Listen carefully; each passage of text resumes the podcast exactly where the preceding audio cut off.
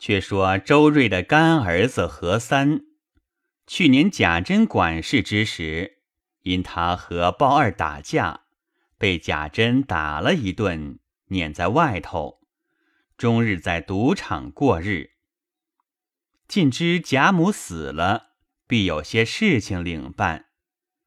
岂知探了几天的信，一些也没有想透，便唉声叹气的回到赌场中，闷闷的坐下。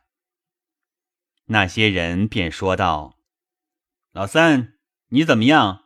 不下来捞本了吗？”何三道：“套想要捞一捞呢。”就是没有钱吗？那些人道：“你到你们周大太爷那里去了几日？府里的钱你也不知弄了多少来，又来和我们装穷了。”何三道：“你们还说呢？他们的金银不知有几百万，只藏着不用，明儿留着，不是火烧了，就是贼偷了。”他们才死心呢。那些人道：“你又撒谎！他家抄了家，还有多少金银？”何三道：“你们还不知道呢。抄去的是撂不下的。如今老太太死，还留了好些金银，他们一个也不使，都在老太太屋里搁着，等送了殡。”回来才分呢。内中有一个人听在心里，掷了几骰，便说：“我输了几个钱，也不翻本了，睡去了。”说着便走出来，拉了何三道：“老三，我和你说句话。”何三跟他出来，那人道。你这样一个伶俐人，这样穷，为你不服这口气。何三道：“我命里穷，可有什么法儿呢？”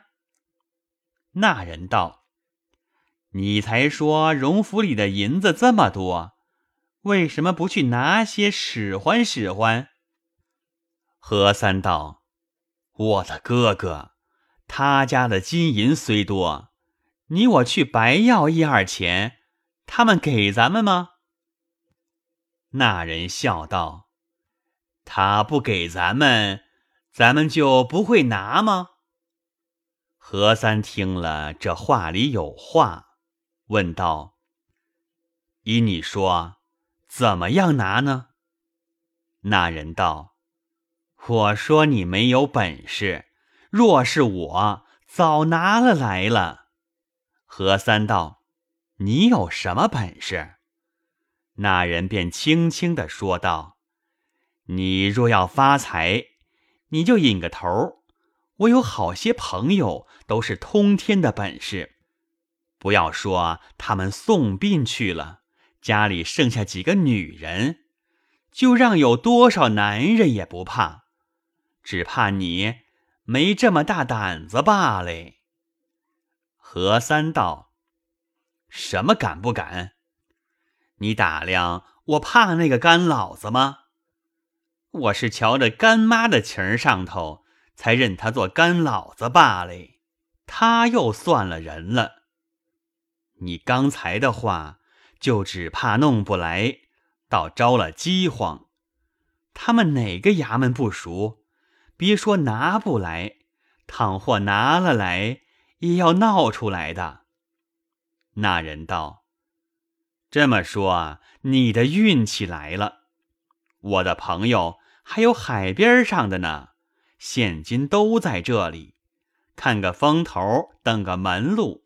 若到了手，你我在这里也无益，不如大家下海去受用，不好吗？你若撂不下你干妈。”咱们索性把你干妈也带了去，大家伙乐一乐，好不好？何三道，老大，你别是醉了吧？这些话混说的什么？说着，拉了那人走到个僻静地方，两个人商量了一回，个人分头而去，暂且不提。且说包勇自被贾政吆喝，派去看园。贾母的事出来，也忙了，不曾派他差事，他也不理会，总是自作自吃，闷来睡一觉，醒时便在园里耍刀弄棍，倒也无拘无束。那日贾母一早出殡，他虽知道，因没有派他差事，他任意闲游，只见。一个女尼带了一个道婆，来到园内腰门那里叩门。包勇走来说道：“女师傅，哪里去？”道婆道：“今日听得老太太的事完了，不见四姑娘送殡，想必是在家看家。想她寂寞，我们师傅来瞧她一瞧。”包勇道：“主子都不在家，辕门是我看的，请你们回去吧。要来呢，等主子们回来了再来。”婆子道：“你是哪里来的个黑探头，也要管起我们的走动来了？”包勇道：“我嫌你们这些人，我不叫你们来，你们有什么法儿？”婆子生了气，嚷道：“呵呵，这都是反了天的事儿了！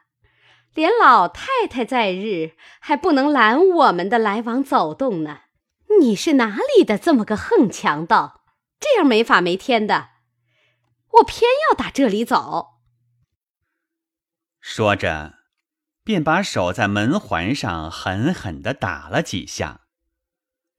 妙玉已气得不言语，正要回身便走，不料里头看二门的婆子听见有人拌嘴似的，开门一看，见是妙玉，已经回身走去，明知必是包勇得罪了走了。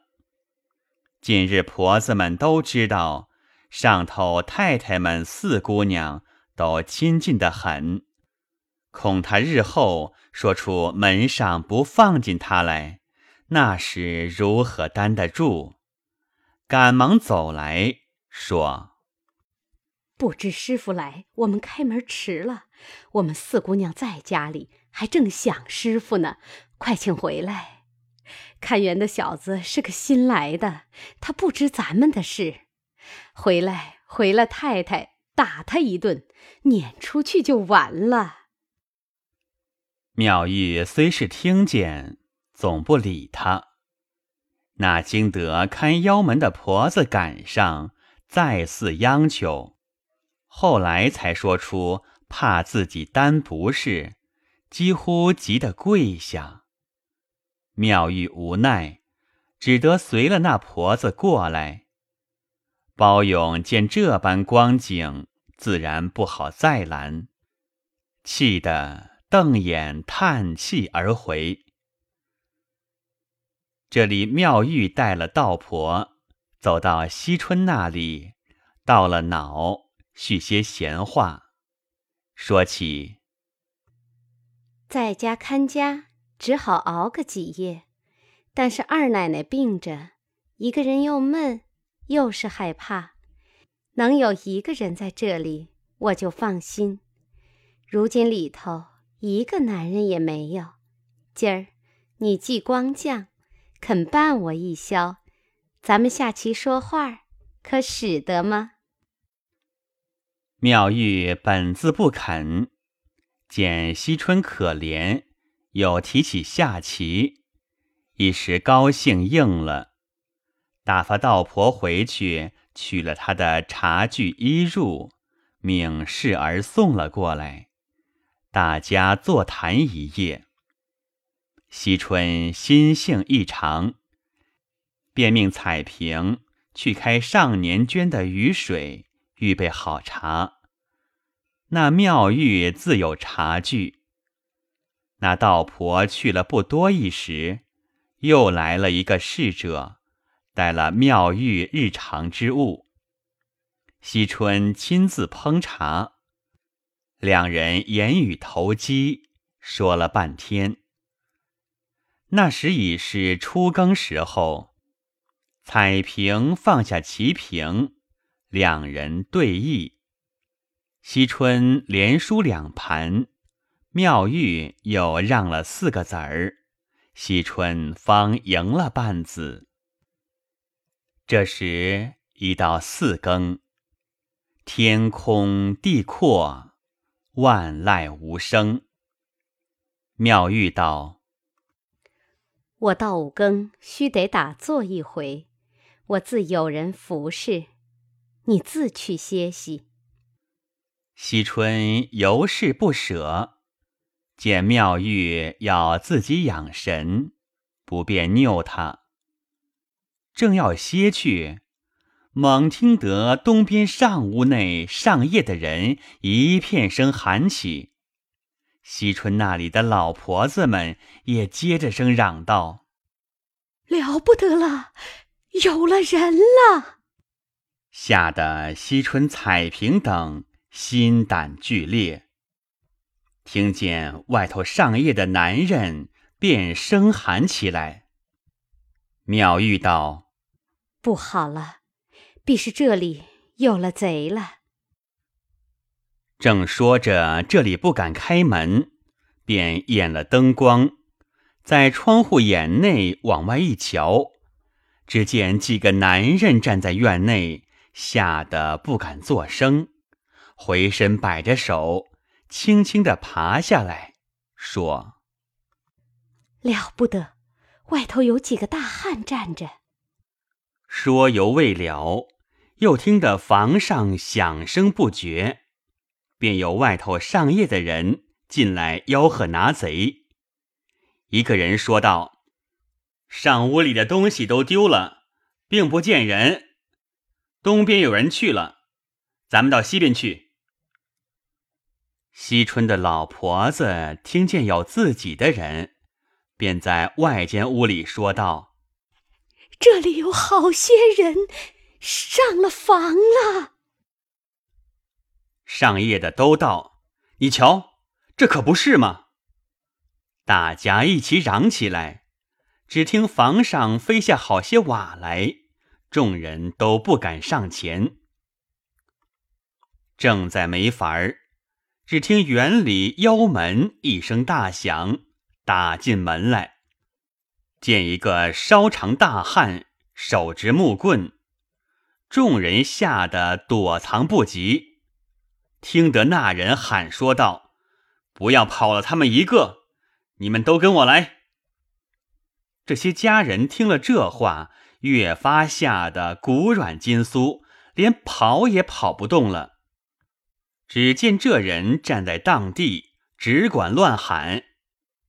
家人中有一个眼尖些的看出来了，你道是谁？正是甄家见来的包勇。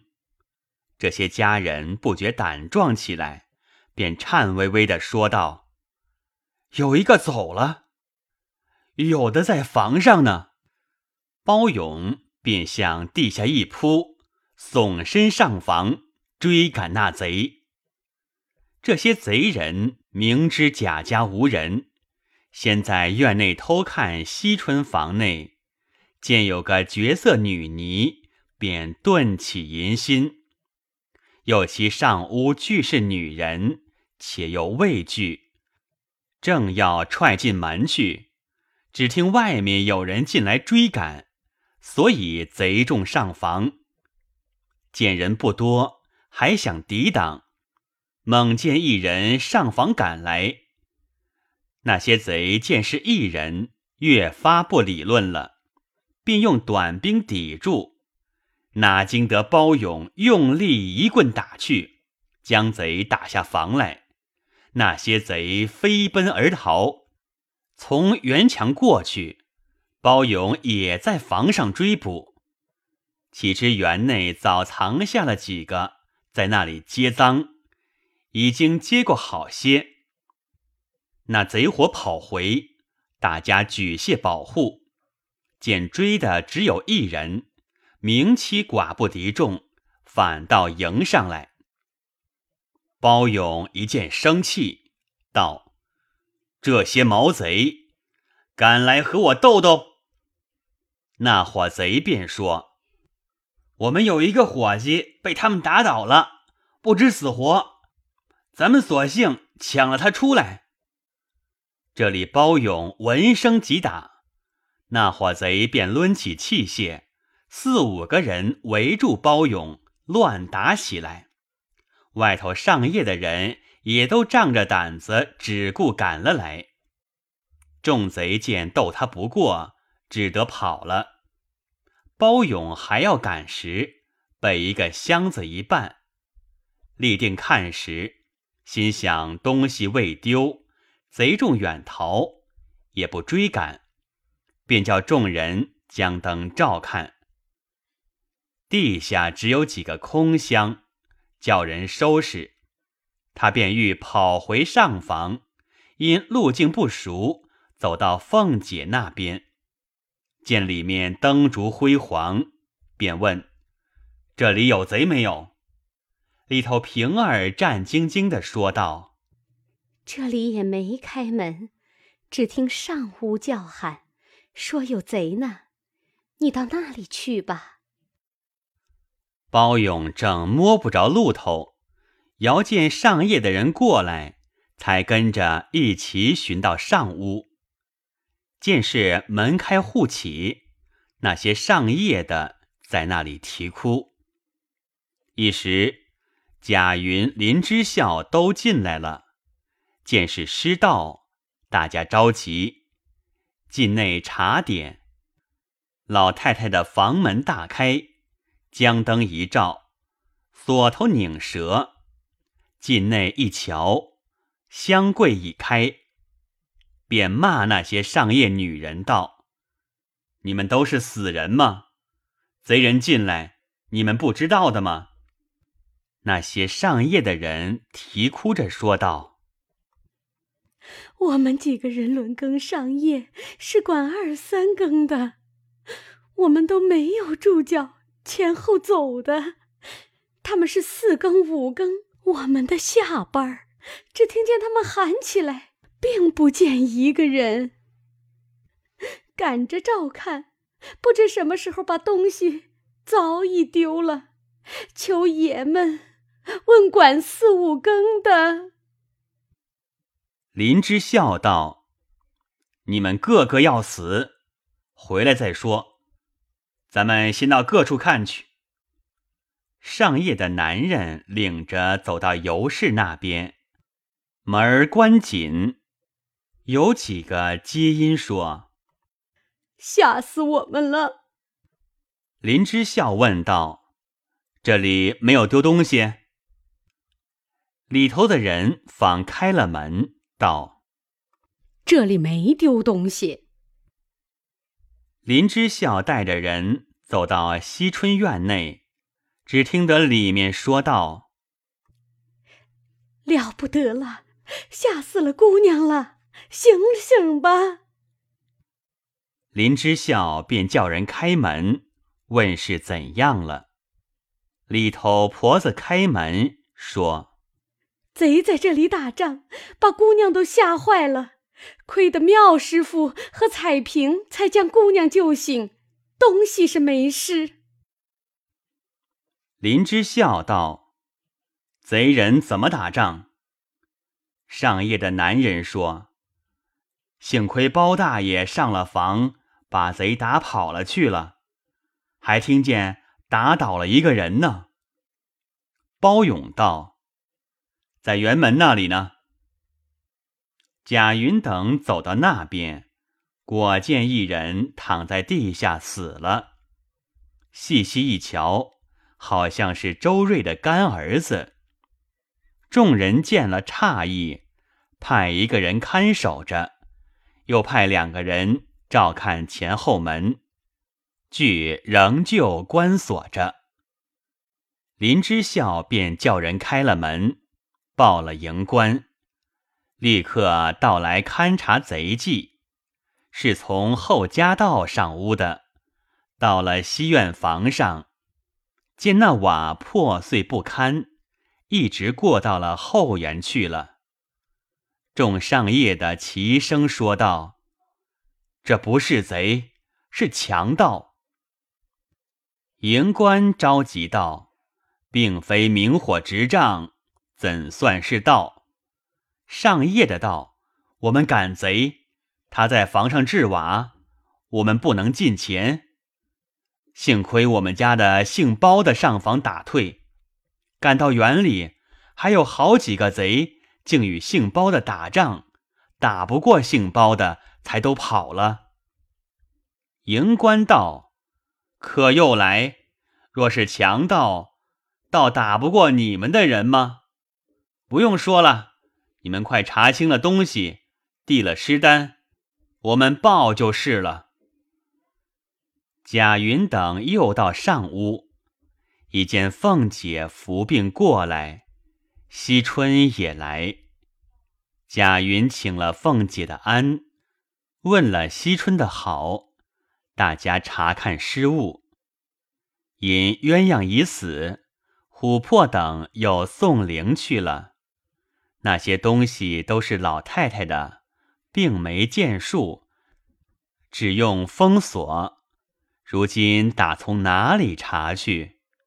众人都说香贵东西不少，如今一空。偷的时候不小，那些上夜的人管做什么的？况且打死的贼是周瑞的干儿子，必是他们通同一气的。凤姐听了，气得眼睛直瞪瞪的，便说。把那些上夜的女人都拴起来，交给营里审问。众人叫苦连天，跪地哀求，不知怎生发放，并失去的物有无着落，下回分解。